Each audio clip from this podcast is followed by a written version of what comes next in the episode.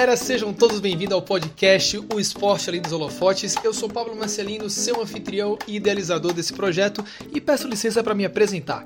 Eu sou um preparador físico há mais de 10 anos, trabalho com esporte e já pude interagir com diversas modalidades, faixas etárias e níveis competitivos, mas passei a maior parte do tempo atuando com atletas de modalidades coletivas, em especial basquetebol.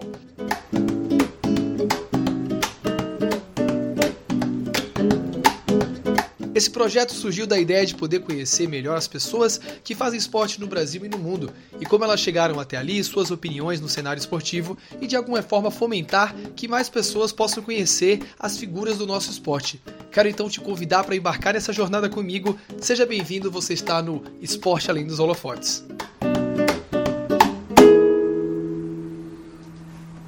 Hoje o nosso convidado é o professor Dr. Alexandre Moreira, professor da Escola de Educação Física e Esporte da Universidade de São Paulo e cientista do esporte, e vai bater um papo super legal com a gente contando um pouco da sua história e sobre essa temática.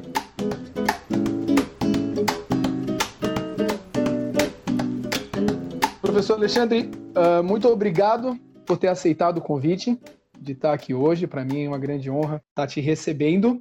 E já queria começar perguntando para você como que você define é, o, o que que você faz hoje dentro do esporte. Boa tarde, Pablo. Eu agradeço o convite, a lembrança do meu nome, a oportunidade é, de estarmos aqui hoje é, discutindo esporte de alguma forma, em algum nível né, de análise, uh, na perspectiva né, de quem é, hoje é, ensina, leciona, né, trabalha com, com, formação discente, né, formação dos alunos na graduação, na pós-graduação e pesquisa.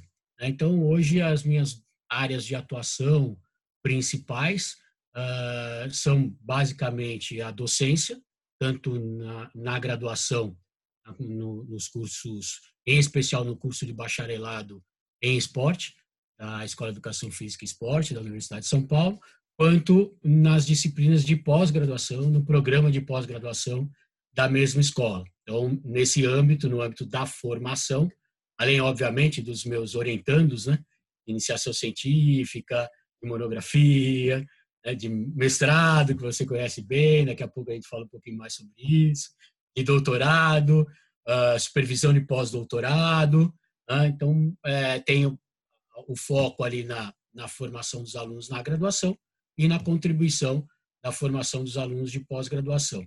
E, paralelamente a isso, na verdade, é, as coisas elas estão uh, basicamente integradas, elas não são separadas, elas se desenvolvem de uma maneira bastante integrada. É, tem o trabalho é, resultante de pesquisa, né? um foco primário das minhas linhas de atuação é, em ciência do esporte. Então, hoje eu sou coordenador de um laboratório na Escola de Educação Física e Esporte. O nome desse laboratório é Neuroesportes Lab. Uh, dentro desse laboratório tenho um grupo de estudos e pesquisa em planejamento e monitoramento do treinamento físico e esportivo. E tem algumas uh, linhas né, de, de investigação dentro desse laboratório, entre elas da neuromodulação, da análise de jogo, planejamento e monitoramento, respostas hormonais imunológicas no esporte. Então, são diferentes linhas, mas todas elas, a, todo tempo, têm pontos de contato. Né? E o que difere, basicamente, é a relação do orientando com alguma das, dessas linhas e a profundidade que ele dá para algumas delas. Né? Mas uh, todas elas também são integradas. Então, basicamente, hoje, uh, a minha contribuição, se eu puder falar assim, para o esporte é na formação de recurso humano e na pesquisa relacionada a, ao esporte em diferentes facetas, em diferentes níveis. Uma, uma área extremamente importante, né? A gente sempre fala da, da educação, da produção de conhecimento, e você está na linha de frente tanto na produção direta, né, como você falou, na produção de pesquisa, quanto na produção de, de da formação de pessoas, né, para estar tá atuando dentro disso, né. É, e aí, para começar, uh, eu queria voltar um pouco para saber como que você chegou nisso, mas lá no começo mesmo, tipo, como que você se interessou por esporte, como é que você soube que era esporte o que você queria fazer, que, que era que era o teu objeto? É, a minha relação com o esporte, ela é, provavelmente é muito semelhante à de muitos que optaram é, a ter o esporte como carreira. Ou seja, é, gostam do esporte, praticam esporte desde a infância, desde a, né, é, é, de fases, desde quando se lembram como gente. Né? Basicamente é, isso que que eu faço, é isso que eu sou. Né? Então eu eu aí com cinco, seis anos de idade já estava envolvido em treinamento de futebol, de natação e desde esse momento né, até e não houve nenhuma alteração, é, eu tinha claro para mim que o que eu queria fazer na minha vida era trabalhar com esporte. Obviamente, naquela época, sete anos, oito anos, nove anos, dez anos, é, muito tempo eu militei no futebol, é, paralelamente com a natação, os dois principais esportes da minha, da minha vida é, pré-adolescente e depois adolescência. Então, para mim, obviamente, quando entrei na adolescência, jogando futebol sistematicamente desde os sete anos, joguei futebol de campo, joguei futsal, uh, fui bem sucedido em categorias de base, ganhei uh, vários troféus é, é, tênis de ouro no futsal, né, dados aos cinco melhores da temporada em cada categoria. Futebol joguei no Palmeiras, joguei no Juventus, no Clube Pequeninos do Jockey, e Seleção Paulista, tanto de futebol futsal, na época era futebol de salão, né? como futebol de campo, e paralelamente eu nadava também. E também disputei Campeonato Paulista, Campeonato Brasileiro e assim por diante. Então, para mim foi natural a, a decisão em, em cursar uh, um curso de Educação Física, porque era a minha vida, era, era o que eu queria ser, obviamente com 10, 12, até os 17, até pouco antes de entrar na faculdade, uh, eu, eu treinava para ser um jogador profissional, então daí eu parei a natação, pouco antes, 15 anos, 16 anos, e me dediquei exclusivamente ao futebol. E, e aí eu estava lá no futebol júnior para passar para o futebol profissional quando eu entrei na faculdade. Quando eu entrei na faculdade, eu tinha que tomar uma decisão.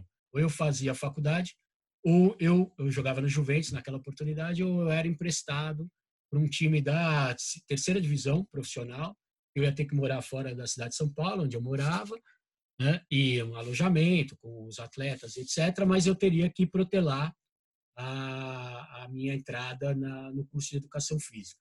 Como eu estava com uns problemas uh, de lesão naquela, na mesma época, etc., e, e eu sempre, uh, por algum motivo que eu não sei explicar, sempre fui um cara muito curioso, né, de tentar entender as coisas, de, de questionar, então, é muito curioso e ao mesmo tempo muito muito questionador, né? Não tem como você ser curioso sem ser questionador. Então, desde sempre eu perguntava para meus preparadores físicos, meus técnicos, por que, que aquele treino estava sendo dado, por que era daquela maneira, por que a gente tinha que subir escada, por que a gente tinha que descer escada, por que tinha que correr em volta do campo, né? por que tinha que dar tiro, por que tinha que fazer musculação. É, é, você imagina eu, hoje com 52, mas aos 14, 15 anos, quando meu preparador físico nos levou para uma sala de musculação naquela época, no futebol, né? Pergunta óbvia, né? Mas para que que nós vamos fazer isso? Qual é o resultado disso? O que que isso vai me ajudar no futebol? E eu sempre fui é, uma pessoa assim, tanto que inclusive arrumava várias vários problemas por causa disso, né? Você é questionador, você arruma vários problemas por causa disso. Questionador e curioso, eu queria estudar, eu queria entender, né? E cresci assim. Então, quando eu cheguei e, e tive a oportunidade de cursar a faculdade, ou eu teria que protelar e, e de fato seguir o, sonho de ser um jogador profissional, eu, por algum motivo, que também não me pergunte qual foi, eu optei em estudar. Né? E, uh, uh, eu, eu, teria que. É, é, era uma decisão uh, que não dava para integrar as duas coisas naquela, naquela época, na condição que eu estava. Eu, naquele momento, parei de jogar profissionalmente e me dediquei à educação física. Né? Então, foi aí que começou a minha carreira como profissional de educação física propriamente dita. E a partir disso, obviamente, como já era uma, uma tendência, né?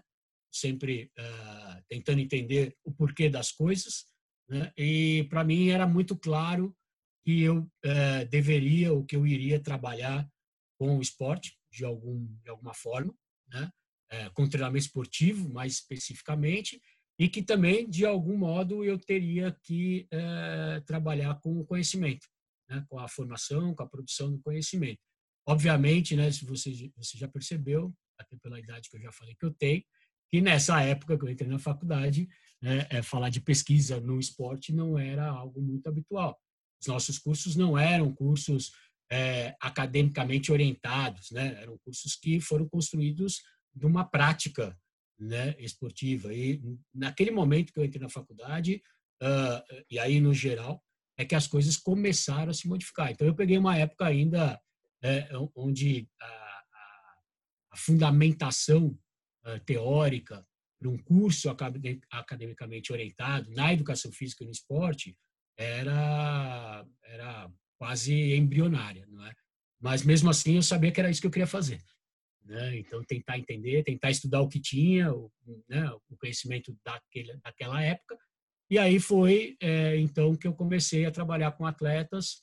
Eu comecei a trabalhar na preparação física, basicamente, de várias modalidades, é, inclusive. E trabalhei com ginástica, trabalhei com natação, trabalhei com atletismo, trabalhei com futebol. E, e já era, sempre fui um apaixonado do basquetebol, apesar de não ter por razões óbvias, jogado basquetebol né, profissionalmente como eu joguei futebol. Você falou características que eu acho que são é, comuns né, em pesquisadores, que é a curiosidade e o questionamento. Né? O pesquisador ele acaba questionando tudo, né? E aí, como foi que essa característica, que eu acredito que foi ela, te levou para a docência, né? Você começou como preparador, mas depois você chegou à docência, à pesquisa. Como foi isso? Foi. É, eu tive, eu tive, eu não vou citar nomes porque eu, eu teria muitas pessoas é, a agradecer aqui e certamente iria esquecer de várias, né? Desde os meus treinadores lá nas categorias de base até os uh, professores, docentes, colegas que me ajudaram nessa trajetória, né? Mas uh, entre as várias uh, oportunidades que eu tive, eh, foi a de lecionar muito cedo. Né? Como a área era uma área ainda em formação, eu logo eu, eu ainda na faculdade eu comecei a trabalhar como é, auxiliar na disciplina de anatomia. Né? E aí, então, imediatamente após o encerramento da faculdade, naquela época eram três anos, né, a faculdade, então eu, eu, eu me formei muito novo, né? É, mas a, a, mesmo assim já entendendo o que eu queria fazer, já tendo certeza do que eu queria fazer e por ter sido relativamente bem sucedido como aluno nessa nessa disciplina, eu fui convidado para ser é, monitor de anatomia na época e fiquei lá por alguns anos nessa disciplina. E ali eu comecei a descobrir uh, ou tomar gosto, né, pela docência, né, apesar de ter obviamente sofrido bastante com os alunos, porque eu era mais novo que muitos deles, que a maioria deles, não é? Uh, então foi um aprendizado fantástico, porque era uma era um desafio diário, né, tanto de, de conteúdo quanto didático pedagógico, quanto de é, se impor como como um monitor ali que poderia ser é, útil né, no aprendizado daquelas pessoas. Então, para mim, foi, foi uma experiência muito importante.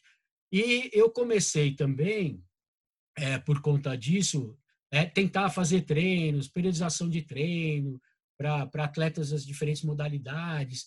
E era a época que os cursos de extensão e cursos de especialização começaram a aparecer também no nosso, na nossa área, que não eram também muito frequentes. Né? Então, eu tive sorte de pegar esse, esse início de muita coisa.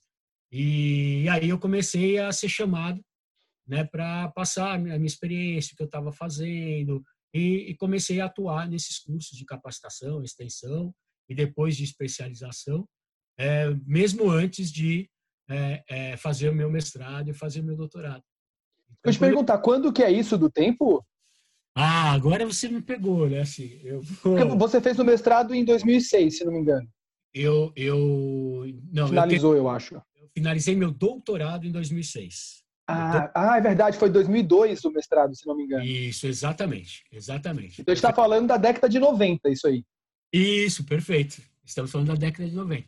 É porque eu, eu terminei, aí a, a eu, tra, eu trabalhava como monitor é, entre os anos 88, 89, é isso mesmo, década de 90. Né? E foi quando é, teve boom do, do, da aeróbica, o boom do fitness, o boom das academias. Então, foi uma fase de muito crescimento da, da nossa área como um todo. Não é? E aí é o que eu falo, que eu, que eu tive. A gente precisa ter um pouco de sorte também, né? Eu tive a sorte de ter essa experiência toda, né? De, de uhum. viver isso, coisas que, obviamente, as pessoas que vieram depois não tiveram, né?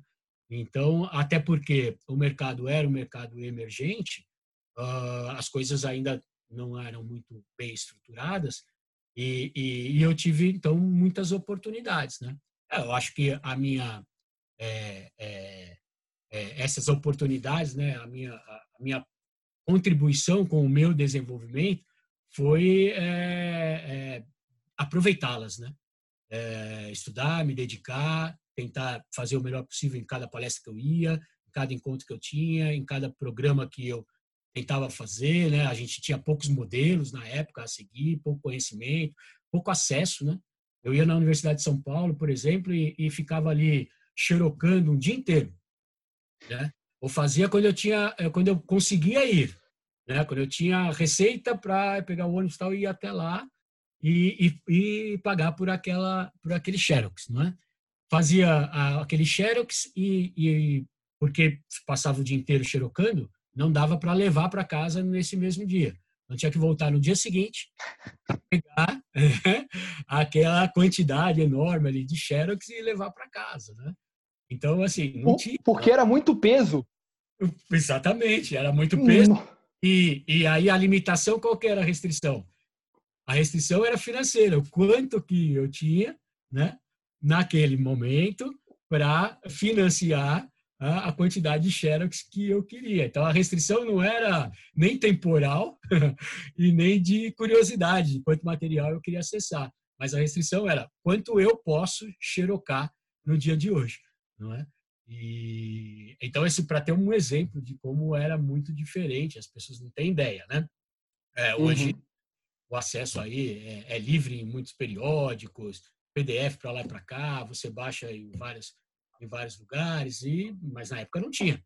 Né? De uma época que é, você não trabalhava com computador na faculdade. Né? Não dá para imaginar para a geração de hoje que alguém fez faculdade sem interagir com o computador. como, é, como é que fazia, então? Né? É, não dá para explicar para a geração atual. Né? Mas isso eu acho que para minha geração e para mim foi algo muito importante, né? porque me fez correr atrás das coisas, me fez me dedicar. Ah, não tinha facilidade nenhuma e, e eu acho que isso é, é, algo bastante importante também, né? Quando você eh, vai vencendo os obstáculos, vai valorizando esses esses vencimentos, valorizando as coisas que você vai obtendo e, e se preocupando em melhorar cada dia mais, né? Não só você mesmo, mas de melhorar a área, né? Então, eu, eu tinha muito isso também. Né? O que, que eu posso fazer pela área? Né? Como é que eu posso uh, melhorar o conhecimento dessa área? Como é que eu posso levar esse conhecimento para outros que têm ainda mais dificuldades do que eu para ter acesso à informação? Quando eu for passar essa informação, como é que eu passo essa informação da maneira mais fidedigna possível, da maneira mais pedagógica possível? Né? E enquanto eu fui fazendo isso e trabalhando com os cursos, etc., surgiu naturalmente a vontade, óbvio, né, de uh, ingressar no mestrado e, e, e, no doutorado, até porque eu já convivia né, com muitos docentes que eram orientadores de mestrado e doutorado, convivia nos cursos que eu ministrava, né, de capacitação, especialização e, e, assim por diante. Mas tinha uma minha vida profissional paralela também, né? Eu queria é, que você falasse as titulações que hoje você tem acadêmicas, até para o pessoal saber. Tá. Eu fui fazer então mestrado, fiz mestrado com o professor Paulo Roberto de Oliveira lá na Universidade de Campinas, uh, em ciência do desporto, né?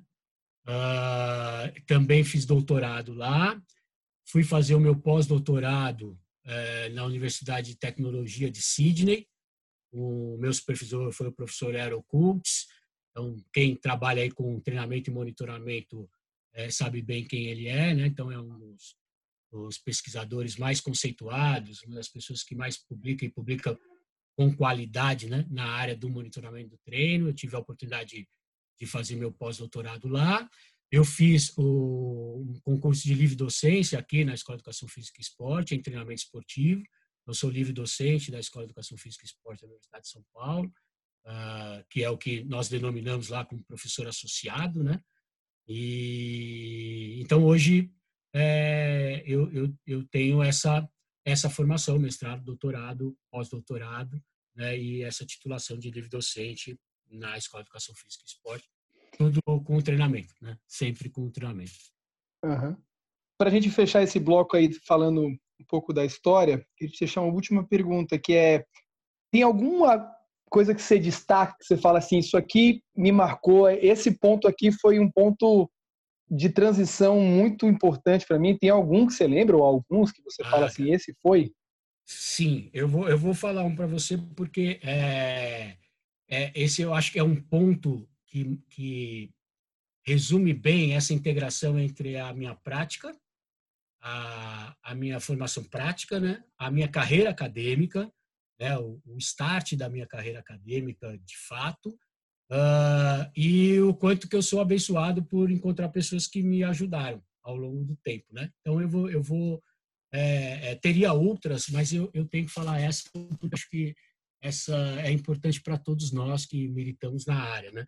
Uh, uma das melhores coisas aí que me aconteceram nessa trajetória, que me possibilitaram chegar hoje aonde eu estou, é, foi ter trabalhado com o Marcel.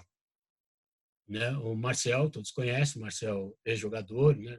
sem dúvida nenhuma, um dos cinco maiores jogadores da história do nosso, do nosso basquetebol. Uh, um técnico, uh, uma pessoa que conhece basquetebol como poucos, né? e conhece basquetebol numa, numa e vê basquetebol, não só o jogo de basquetebol, mas o entorno do basquetebol, é, de uma maneira bastante diferenciada. O Marcel me possibilitou, no início da minha carreira no basquetebol, porque foi ele quem me introduziu na carreira do, do basquetebol como preparador físico, a possibilidade de é, simultaneamente trabalhar, experimentar, investigar, controlar, monitorar o treino de uma maneira que poucos ainda têm a possibilidade de fazer. Né? Então, ele me deu essa oportunidade naquela época e, e, e ele me dando essa oportunidade, né, de uh, pesquisar uh, atuando profissionalmente, de sentar com ele e discutir treinamento no basquetebol em todas as suas esferas, né, de, de olhar para o Marcel e o Marcel uh, assumir que, olha, o, o, programa quem faz é você, né, então começa a trabalhar da maneira como você acha que a gente deve organizar esse conteúdo, controlar esse conteúdo, monitorar esse conteúdo, direcionamento técnico, tático, físico, as restrições é você quem dá, e eu entro com um trabalho, com conhecimento técnico, tático dentro daquilo que você uh, organizar.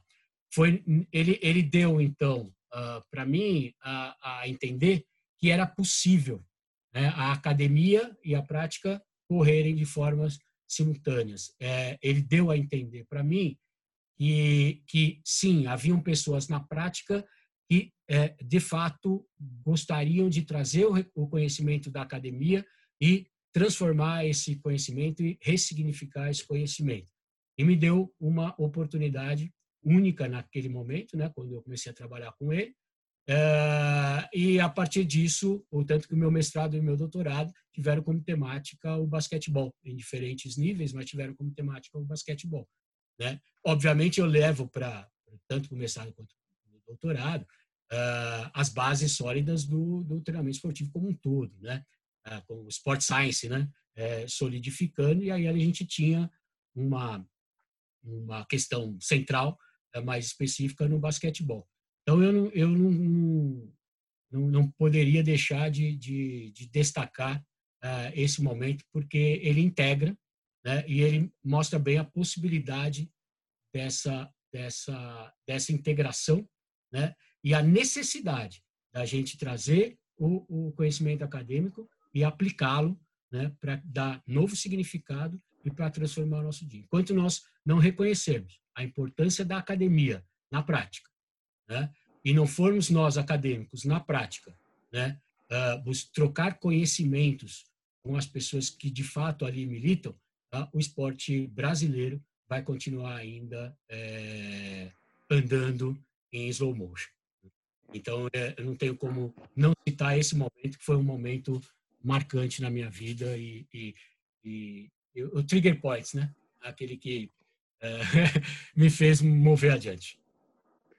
Você já, você já começou a trazer até inclusive pontos que é o que eu quero abordar para começar falando agora da tua atuação como docente no esporte, como cientista do esporte. Então, é, começando aí esse, esse segundo bloco focado na, na, na tua atuação, é, como que você vê a ciência do esporte hoje no Brasil e como que você encara a, como a, a, comunidade do esporte recebe a ciência do esporte ainda hoje no Brasil e no mundo? Essa sua pergunta é muito boa e, e muito pertinente, né? Inclusive, Pablo, ela, é, ela, é, ela é tema de discussão em uma disciplina de pós-graduação, né, dos cursos de mestrado e doutorado que nós temos lá na, na Escola de Educação Física e Esporte, na Universidade de São Paulo, que eu ministro junto com o professor Emerson né? É, que a gente trata da produção do conhecimento no esporte, né? E, e, desde o seu significado, desde a forma como ela é feita, desde o impacto que ela tem uh, no dia a dia esportivo, trazendo é, exemplos, né, e modelos do, do, de como isso é feito no exterior e como isso é feito no Brasil, tanto do ponto de vista da academia, né, na produção do conhecimento, quanto na utilização desse conhecimento no dia a dia uh, do esporte. Então, ele é tão, é tão importante essa reflexão que eu e o professor Emerson uh, acabamos uh, oferecendo uma disciplina na pós-graduação, porque eh, nós assumimos que era importante levar essa discussão para aqueles que estão sendo formados né, em pesquisa na área da educação física e na área do esporte. Né? Se na área da educação física, em algumas áreas, uh, isso já está mais bem consolidado. No esporte, especificamente, ainda nós temos uh, bastante dificuldade. Não é? E uma das coisas que a gente percebe e que emergiu nas discussões dessa disciplina e que eu, uh, como tive essa eh, eh, oportunidade né, de vivenciar a prática paralelamente ao, ao, meio acadêmico. Hoje eu sou um acadêmico, né? Hoje minha ligação com a prática profissional é com é, basicamente com os inúmeros alunos que eu tive né? e com as pessoas que de algum modo eu, eu, eu, tive contato e que alguns eu tive algum alguma contribuição em termos de desenvolvimento outras que passaram por mim de algum jeito mas enfim eu conheço muitas pessoas que estão hoje no, no mercado né no, esporte mas a minha atuação obviamente já há muito tempo ela é uma atuação como eu falei no início da nossa do nosso encontro aqui, é uma, uma, uma atuação na formação do profissional e na produção do conhecimento científico. Né? Então, tenho é, hoje é, é, outra relação com a prática, a, não ser aquelas que envolvem né, os experimentos, as minhas parcerias com as instituições, né, levar esse conhecimento, ou muitas vezes na consultoria é, que a gente dá para essas essas instituições, consultorias essas, na maioria das vezes, atreladas a projetos de pesquisa e, de alguma forma, também vão contribuir é, com o desenvolvimento da própria instituição, né? não só do conhecimento acadêmico, mas da instituição como um todo. Então, eu tenho me preocupado com isso também. Eu acho que é uma forma de eu continuar é, tentando buscar essa integração entre o que é feito na academia e o que é, de fato, utilizado na prática. Uh, infelizmente, é, a gente precisa reconhecer que nós estamos bem longe né, de um casamento uh, bem sucedido né, entre a academia uh, e a prática, em, em, em, diferentes modalidades. Né? A gente poderia aqui colocar, com um certo grau de liberdade, que algumas modalidades têm uma aproximação maior e, e outras têm uma, uma, uma menor aproximação da academia, né? mas, em geral, né, a gente tem um, um certo distanciamento, né, é, por N razões aqui, a gente pode até discutir mais à frente, mas ainda temos um certo distanciamento. E, e, e muitas vezes, quando o conhecimento científico né, gerado ali na academia, ele é, é trasladado para a, a prática, ele não é apropriadamente utilizado. Né? Então, às vezes, é, por falta até da formação é, acadêmica de qualidade de um profissional que está na, na, na, prática, quando eu digo formação acadêmica de qualidade, eu digo formação na lógica científica, tá? Não na lógica profissional. Então, o sujeito, ele profissionalmente, ele pode ser até muito bom ali no, no que ele faz, mas lhe faltou no desenvolvimento, lhe faltou na formação é, é uma, uma, um, uma formação é, calcada na lógica científica. Então, quando a gente fala para os alunos, por exemplo, que eles precisam um, conhecimento é, científico é, sólido, para que eles é, tenham uma intervenção baseada em evidência, mesmo que eles não sejam, né, no futuro, pesquisadores, futuros pesquisadores, eu preciso ensinar esses garotos, essas garotas, a consumir pesquisa de qualidade, né? a codificar a informação dessa pesquisa de qualidade e ajustar ao meu dia a dia, ajustar ao meu, ao meu ambiente, ao meu contexto. Né? A produção do conhecimento não vem com todas as restrições que você tem na sua equipe de basquetebol, o outro preparador físico tem na equipe dele de futebol e assim por diante. Mas um bom preparador físico com conhecimento científico, com raciocínio e lógica científica, ele consegue fazer essa codificação. Né? Então, não é, olha, mas ninguém, ninguém publicou um artigo é, considerando essas minhas limitações e delimitações da prática. Não, ninguém vai fazer isso. Mas eu, enquanto é, formado com conhecimento sólido, na lógica científica, consigo extrair a informação daquele, daquele conhecimento, daquele, daquele corpo de conhecimento numa dada área, né? e ajustar essa informação e ajustar essas evidências ao meu dia a dia. E retroalimenta o sistema. Né? Então, uma das coisas que eu penso que a gente ainda precisa se desenvolver, né? É, e quando eu falo se desenvolver, é porque eu me incluo nesse, nesse ambiente, né? É, é essa melhor formação acadêmica no que diz respeito à lógica científica né? e, consequentemente, é, a formação de maior pontos de contato entre os diferentes atores, aqueles que estão na academia e aqueles que estão no dia a dia. Porque o que muitas vezes ocorre é que o camarada que está na prática, ele assume que o acadêmico não tem nada útil para lhe dizer, e o acadêmico assume que o cara que está na prática não tem nada para ensinar, não é?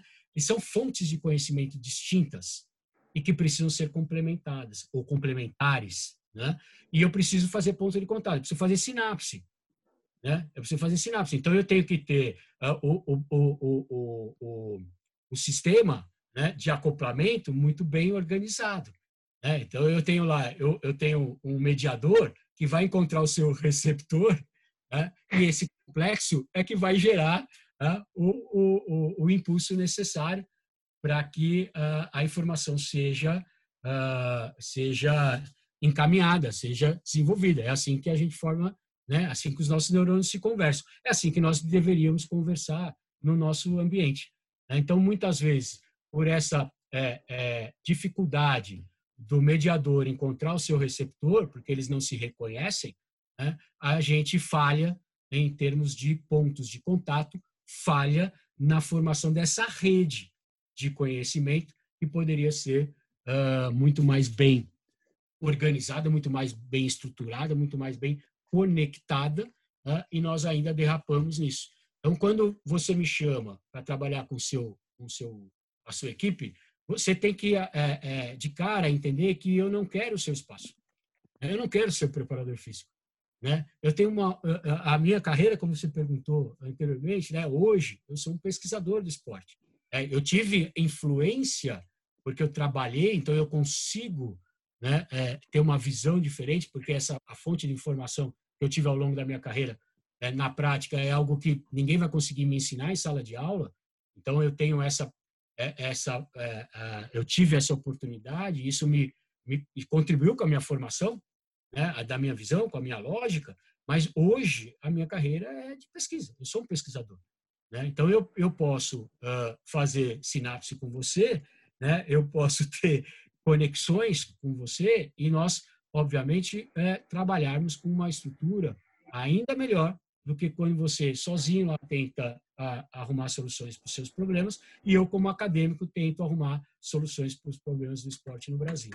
É, então nós temos essa essa essa é, ainda fraqueza e que obviamente se reverte na fraqueza de, de entendimento dos das pessoas que geram ou que geram né, é, é, é que geram a possibilidade da, das instituições trabalharem, ou seja, os, os gestores em geral, né, uh, de reconhecer essa necessidade. Uh, eu ainda me pergunto por que que hoje nós ainda não temos um departamento ou departamentos de Sport Science de verdade, né, nas instituições. Né? Uh, quando eu falo departamento de Sport Science, não é o departamento que coleta dados, não é o departamento que faz testes, são as pessoas que fazem análise do desempenho.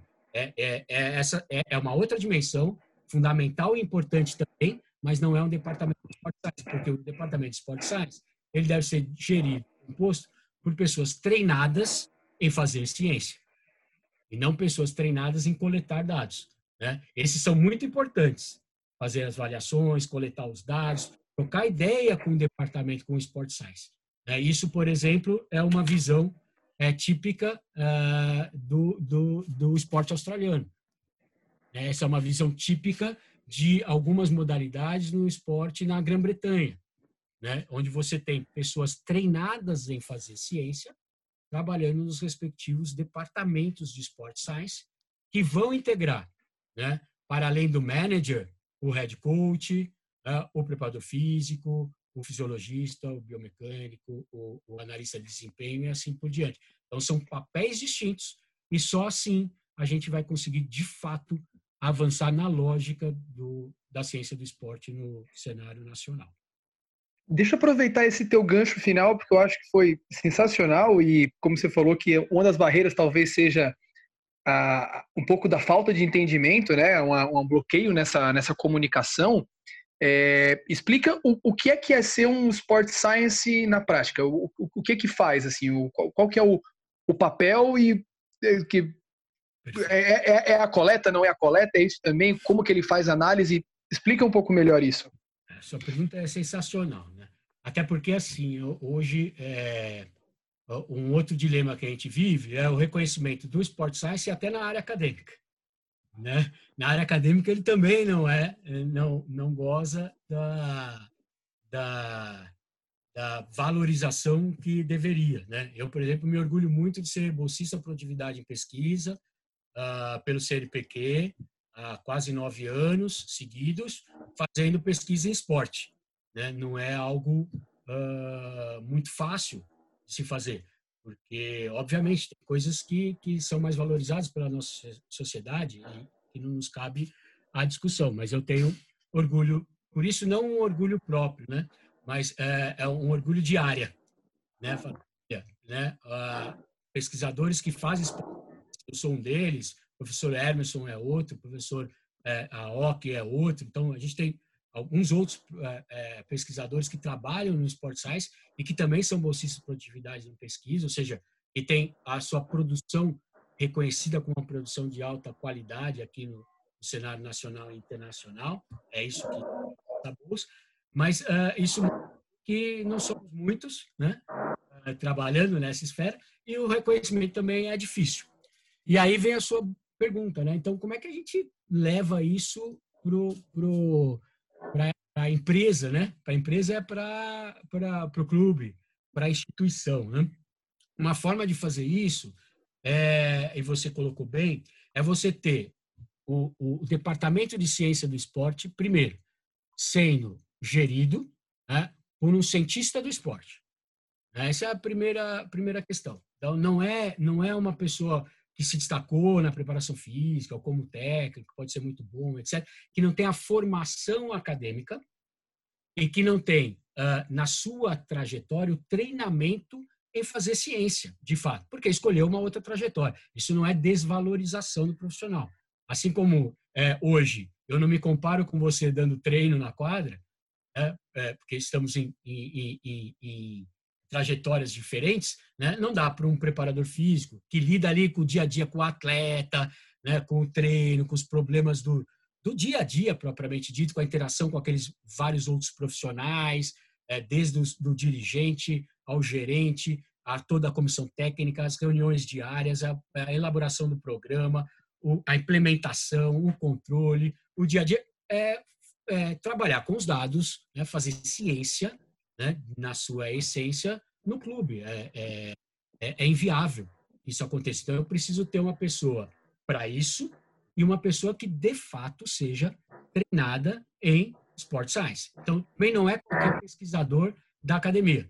Ah, o camarada é lá da escola X, da instituição tal, de educação física, pesquisa com exercício, pesquisa com saúde, é, é, é um, um, pesquisador é, de qualidade, chamado.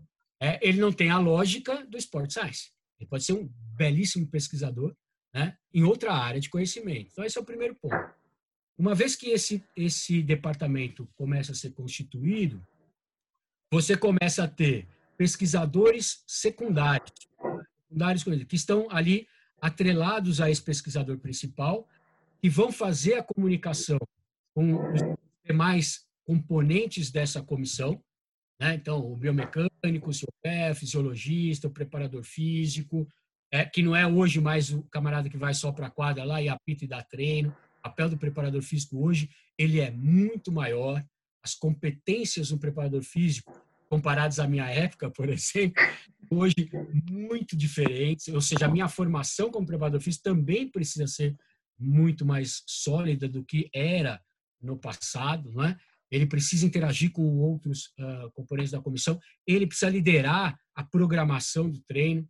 Então, é, é, ele que tem que entender de uma série de facetas dessa programação, mas ainda não é ele que vai ser o responsável pelo departamento de pesquisa, né? porque tem que ter uma pessoa que faz isso como carreira, né? que faz isso é, como uh, que tem isso na sua trajetória, trajetória, no seu desenvolvimento. Então você começaria a ter vários projetos de pesquisa que importam ao clube, primeiramente, né?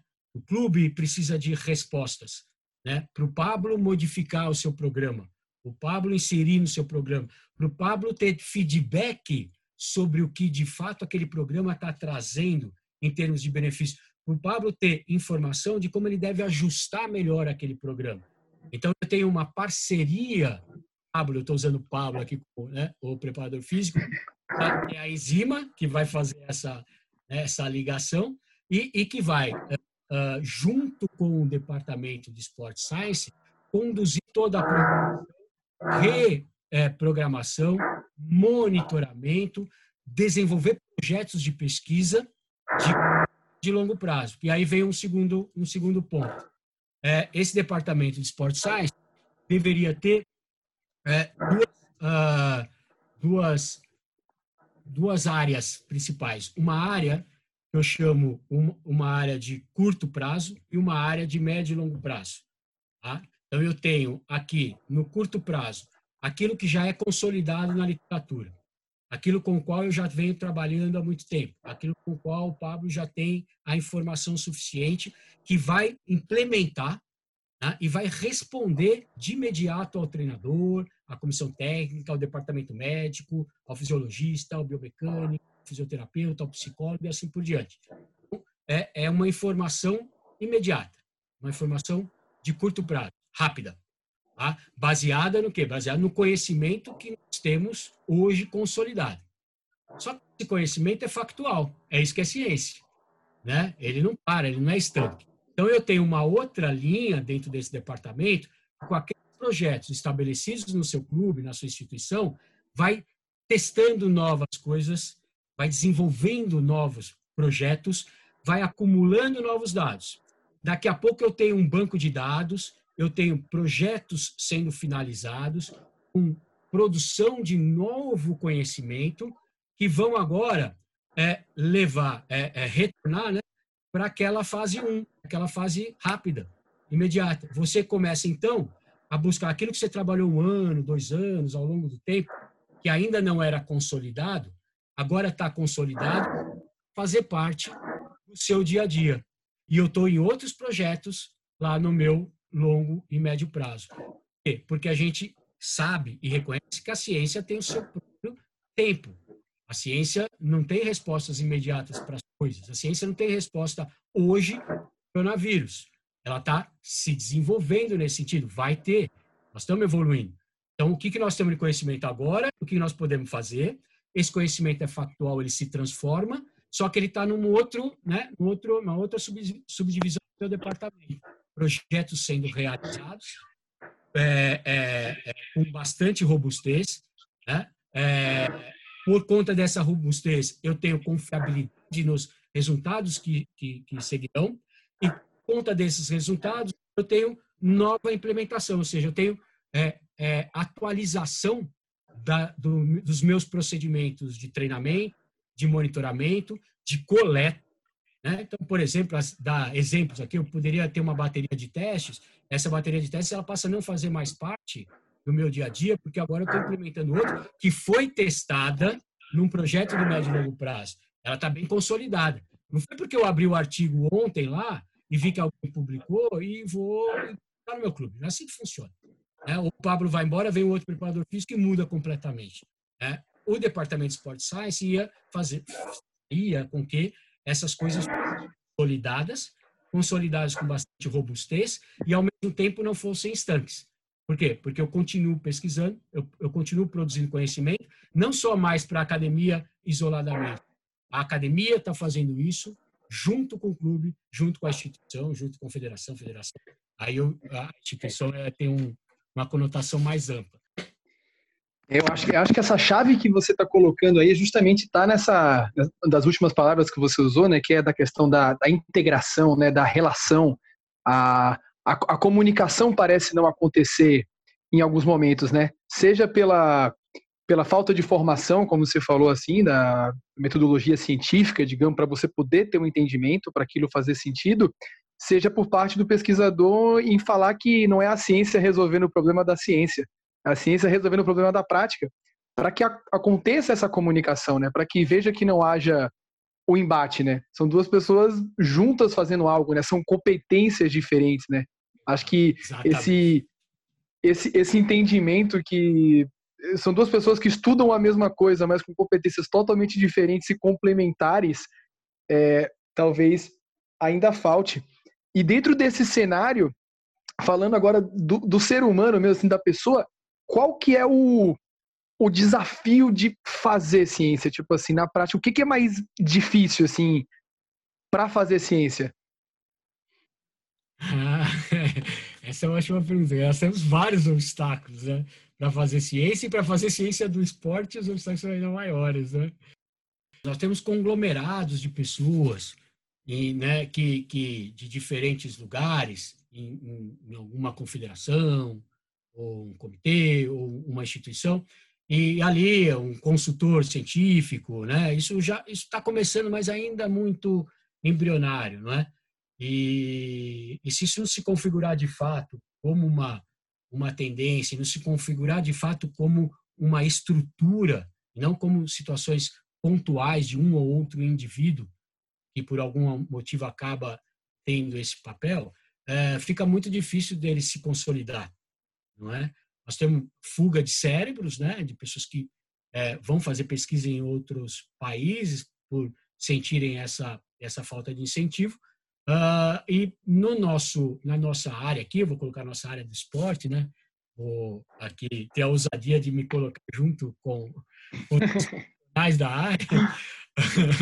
uh, é, é, o que acontece é que oportunidades na carreira profissional elas elas concorrem né com as possibilidades de do desenvolvimento acadêmico e aí como você bem colocou né por razões óbvias né quando essas oportunidades profissionais aparecem e com uma dificuldade de, de, e com uma limitação em termos de incentivo e valorização na trajetória acadêmica, ou esses profissionais que poderiam né, é, é, contribuir com o desenvolvimento científico, né, acadêmico do esporte, eles acabam, por razões óbvias, uh, se dedicando às suas carreiras profissionais né, e se distanciando da academia. Né? E, então, isso, isso é um problema. Né? Então, esse, esse é um, um, dilema que talvez pudesse ser resolvido né? ou uh, minimizado uh, se uh, gradativamente a gente, de fato, conseguir estruturar esses departamentos de Sport Science nas instituições. É, é, é isso. Então, você vai pegar, por exemplo, o Manchester, você vai pegar a Federação Francesa de Futebol, você vai pegar o Arsenal, para citar alguns, vai pegar o, a Liga de Futebol Australiano, vai pegar a, Liga de Rugby, todos eles ah, têm a atuação de pessoas que são treinadas em fazer ciência, pesquisadores de altíssimo nível, com produção de conhecimento de altíssima qualidade.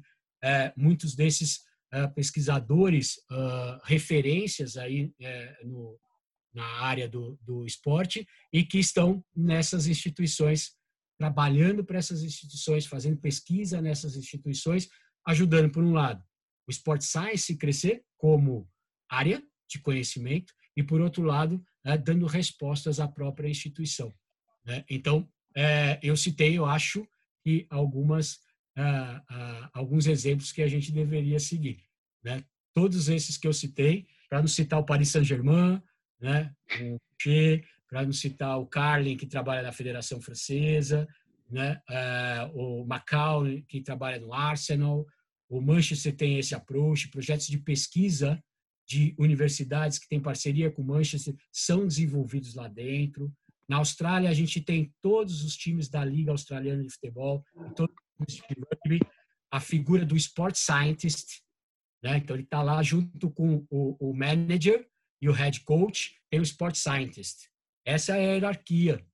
E abaixo deles, não, não menosprezando, mas em termos de papel, né? e aí é no sentido hierárquico da, de uma abordagem complexa e não hierárquico de quem manda e quem obedece, é bem diferente isso, né? São papéis distintos no nível do sistema complexo.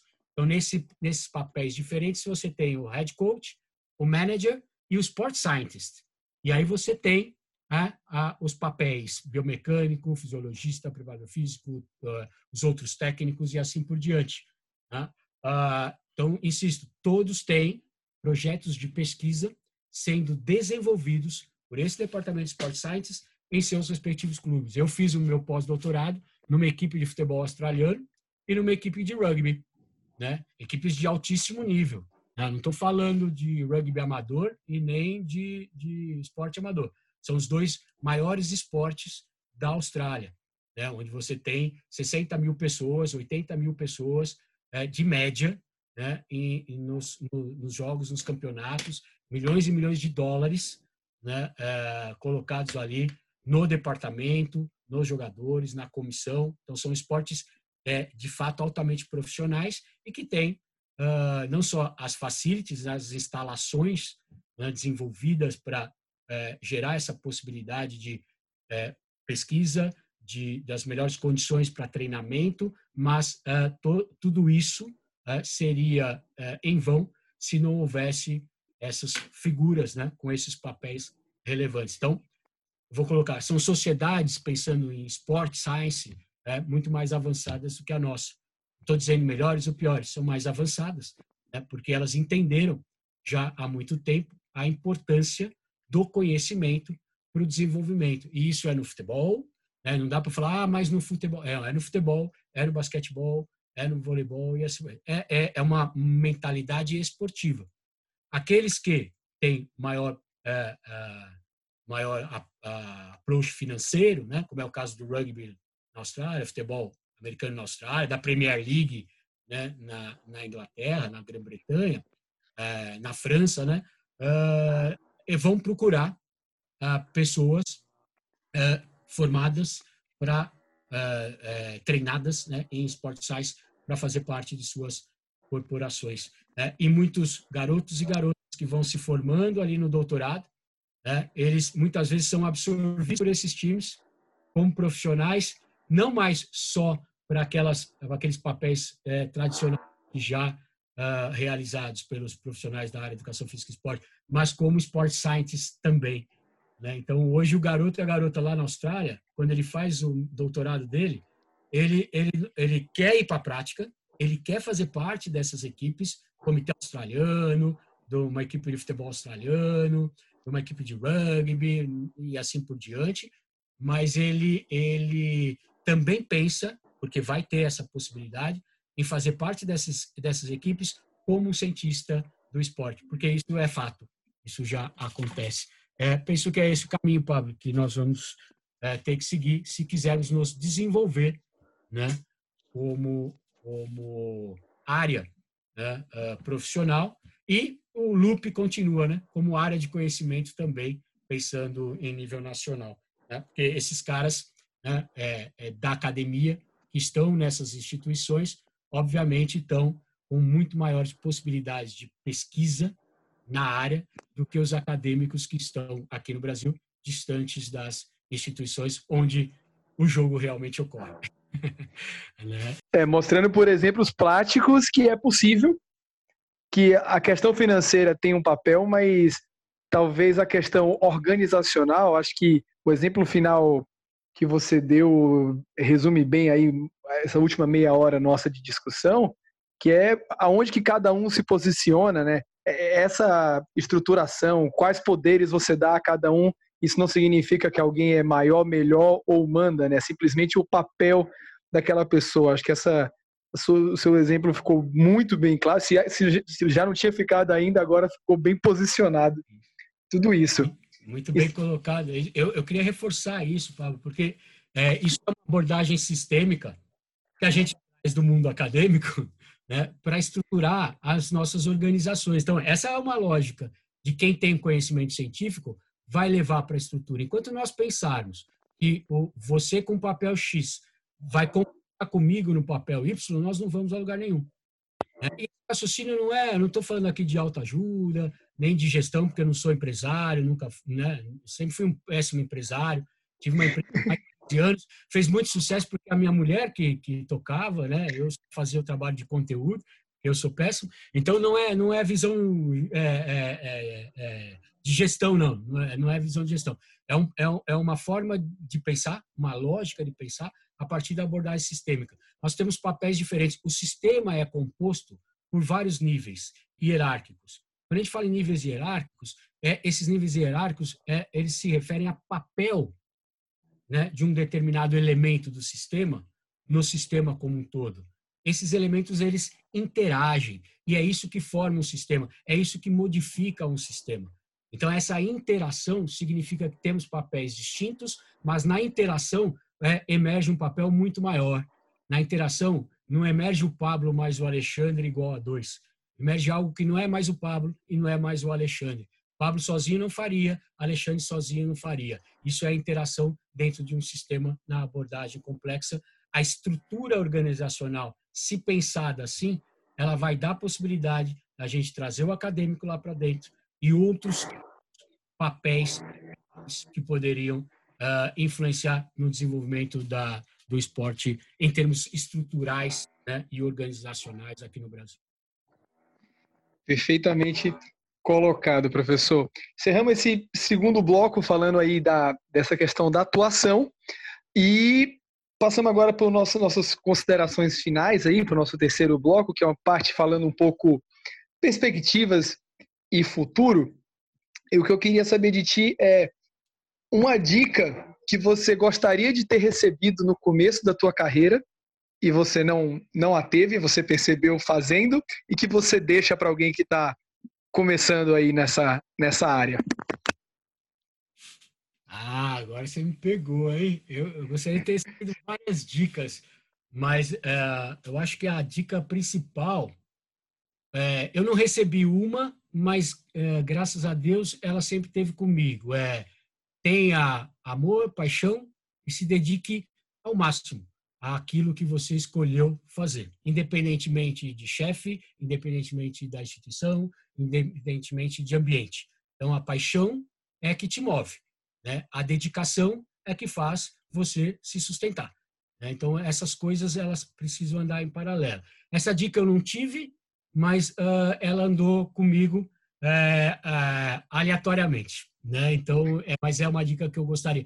Escolha aquilo que te move, escolha aquilo que te dá significado e não é, aquilo que eventualmente um ou outro acha melhor para você, que um ou outro acha uh, uh, que, é, que é mais é, atual no momento, né? que está na moda. Não, escolha aquilo que te, que te dê significado de vida, independentemente do que seja, porque isso vai fazer com que você tem a possibilidade de se dedicar e que essa dedicação e essa sua atuação profissional, ela quase que se misture com a sua com a sua vida propriamente dita. Ou seja, não é problema nenhum para mim trabalhar.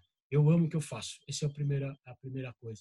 E a segunda coisa é, é hoje cada vez mais não se afaste do conhecimento científico. Tenha como uh, a lógica principal norteadora a lógica científica. Vá buscar o conhecimento científico e tente fazer a sua prática cada vez mais baseada em evidência. Uh, se tiver esses dois approaches, uh, eu não tenho dúvida de que teremos aí uma combinação que aumenta o potencial, a probabilidade do indivíduo ser muito bem sucedido e, consequentemente, feliz que é o que mais importa né? para todos nós. E no fim do dia é para isso que a gente está aqui, né? É para isso que a gente está aqui. Eu vou, eu vou te fazer uma pergunta que eu acredito que seja até difícil, porque pela quantidade de coisas que você lê e tudo mais, mas tem algum material que você fala, pô, isso aqui é um material que para mim, ou alguns livros, trabalhos, artigos, palestras, assim, pô, isso aqui foi um, muito importante. Eu acho que isso aqui é essencial, todo mundo deveria ler isso. Tem algum que você consegue destacar? Alguma coisa? Ah, você iniciou bem a sua pergunta, né? Isso é extremamente difícil, né? Mas eu, eu começaria, uh, eu começaria com, com, na busca do entendimento do que é ciência, filosofia da ciência, né? E aí não é um ou outro livro, mas uh, livros, né? que te ajudem a entender filosofia da ciência. É, uma vez que eu entendo a filosofia da ciência, a lógica da ciência, aí eu me especializo né, nas coisas que me interessam. É, isso é uma das coisas que eu tenho sentido muito falta na formação de, de muitos alunos e alunas. Né? Então, eu, eu vou buscar lá meu projeto de pesquisa e eu, às vezes, até entendo bem daquele projeto de pesquisa, da especificidade do, do conteúdo daquele conhecimento, né? mas a lógica científica ficou lá atrás, porque a filosofia da ciência não foi bem construída. É como se você, né, que trabalha com treinamento, sair do geral para o específico, né? Mas e o geral lá atrás, né? Como é que criou toda essa base, né? Como é que eu formo um raciocínio lógico, científico, ou como é que eu trabalho na lógica da ciência, se eu não tenho por trás a filosofia dessa ciência? O que é ciência? Né? Então a pergunta é: se você não consegue responder o que é ciência, né, é porque é, eu preciso voltar os livros bases que vão me ensinar como os é, antigos filósofos da ciência pensavam, como a ciência foi construída, como ela era lá na Grécia, como ela era na Idade Média, né, como ela é hoje a ciência moderna, é, como ela contribui com a evolução humana. E uma vez que eu tenha isso muito bem solidificado, eu vou entender o motivo pelo qual eu preciso ter a minha prática baseada na evidência. Antes de eu ir no último artigo que foi publicado lá em 2020, né, sem entender é, o que é ciência. Então, essa eu acho que seria a minha sugestão, não de um livro, mas de um direcionamento em termos de leitura para quem quer fazer, de fato, a, a sua prática ser uma prática baseada em evidência, com diminuições cada vez maior da incerteza, né? e, e, e com uma, um conhecimento que é factual, porque a ciência é assim, ela é factual, é dinâmico e muda, e se eu tiver de fato atualizado, eu vou estar mudando constantemente com ele.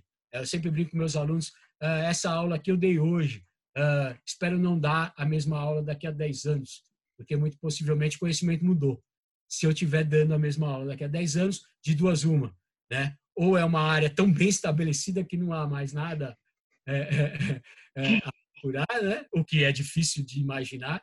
Né? Tem algumas, algumas, alguns conhecimentos né? muito bem solidificados, mas isso não é para a maior parte do, do conhecimento humano. Né? Uh, ou uh, eu, de fato, fiquei para trás. Né? Eu fiquei atrasado e parei de me atualizar. Não estou trabalhando na lógica científica. Esse é o princípio clássico né? da incerteza e, e da, é, da, da, possibilidade de assumir que é factual, passa, né? Passa porque novas descobertas vêm vem, é, é para refutar, uh, ou quem sabe mesmo, né? Para corroborar teorias teorias é, e, e, e, achados anteriores. Então, se eu parar, né, seguramente, se eu parar no tempo, seguramente aquele conhecimento que eu tinha há 10 anos, ele já nem é mais conhecimento, né? Ele não serve mais para absolutamente nada. Então seria essa lógica, Pablo, que eu sugeri em termos de abordagem. E passando agora direto para o futuro, você tem algum sonho que você gostaria de ver concretizado nos próximos anos? Qual que é o teu sonho, se você pudesse escolher? Ah, o meu sonho é, em termos, se eu penso, vou pensar em termos de, de realização de um profissional que atua na área acadêmica, é, é, ver de fato a ciência do esporte estabelecida aqui no Brasil, é, não só em termos de produção de qualidade desse conhecimento, seja, pesquisadores do esporte pesquisando com qualidade, produzindo conhecimento uh, de fronteira, mas também e fundamentalmente que esse é, conhecimento, que essa atuação desses uh, desses acadêmicos estivessem integradas com o dia a dia da prática. Né? se isso acontecer, eu observar isso e vir isso bem consolidado, você pode, mesmo que eu não estiver mais aqui, falar assim, ó, Alexandre, está realizado, porque foi a busca dele desde quando ele começou. Né? Isso não mudou, isso não mudou. Eu, eu me aperfeiçoei, algumas coisas eu melhorei, outras eu piorei, seguramente, mas isso não mudou. Né? Essa a vontade de ver isso consolidado como área, né? ainda é maior do que qualquer realização pessoal que eu possa ter. É isso que, de fato, eu tenho para dizer. Professor, Antes de mais nada, parabéns pelo, pelo trabalho desenvolvido ao longo desses 30, talvez um pouco mais, de carreira, em prol do, do esporte, por todos esses anos de dedicação.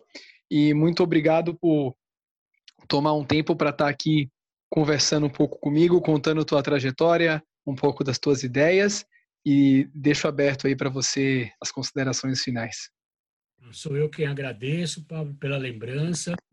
É, seguramente eu tomei mais tempo de você do que era esperado, mas porque é sempre um prazer poder é, passar, eu acho, essa a experiência, né? independentemente do quanto ela pode ser ou não é, útil para as pessoas, uh, mas eu acho que a, a, a, a, a gente conseguir passar a experiência, passar é, um pouco da nossa, da nossa trajetória, pode de alguma forma é, ajudar outras pessoas a se desenvolverem. Né?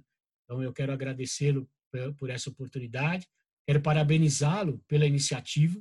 Né? Então, você está é, tá perturbando o sistema, né? você, com essa sua iniciativa, está procurando fazer aquilo que a gente, que foi, eu acho que a questão central da nossa discussão, a, a integração entre a academia e a prática, a valorização é, é, da, da, academia pelos práticos e a valorização da prática pelos acadêmicos, né, trazer isso é, cada vez é, mais próximos ou diminuir é, o, o, distanciamento. Então, essa é uma forma de fazer.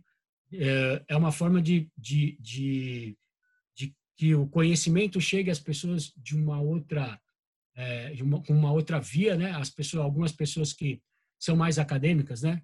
Uh, me conhecem pela produção do conhecimento, né? E, e, muitas vezes não têm oportunidade de, de bater um papo, de ouvir a gente falar sobre outras coisas que não os nossos artigos, que não os nossos projetos, os resultados dos nossos projetos, as coisas que nós estamos estudando. Então, isso foi muito gostoso. Eu não precisei falar das minhas linhas de pesquisa, né? não precisei falar dos projetos que nós estamos realizando atualmente, Uh, não precisei falar dos projetos que nós já realizamos, da produção do conhecimento do grupo, do laboratório, né? Então, porque isso está feito, isso está posto, né? As coisas continuam a acontecer. Mas essa, eu acho que essa abordagem mais humana, né? Uh, difícil das, das pessoas acessarem, uh, ela só vem com esse tipo de, de situação. E você está proporcionando aí as pessoas que vão te ouvir, que vão te ver, e que eventualmente podem uh, levar um, um, pouquinho aí dessas, dessas, histórias em geral, né, para que elas também se tornem uh, é, cada vez mais confiantes naquilo que vão fazer e tendo mais esperança e contribuindo para a nossa área como um todo, ou na melhor, na, na pior das hipóteses, que nós melhoremos como seres humanos, né, Porque no final das contas, a ciência é isso, né? É, a ciência tem por objetivo principal melhorar a vida dos, do, do, humano, né? Cada um na sua área. Aqui na nossa área é melhorar do humano esportista, né? É do esporte é que a gente faz. Estava pensando justamente nisso, que primeiro que eu fico muito feliz da, dessa ter sido a mensagem que você captou aí dessa nossa primeira conversa, primeiro entrevistado que eu estou recebendo aqui, porque justamente é essa a ideia. E como você bem falou, e eu reitero agora para finalizar, que essa experiência possa servir para inspirar, para ensinar e que outras pessoas é, tirem lições de tudo que você passou e de todo o conhecimento que você compartilhou com a gente hoje. Então, muitíssimo obrigado.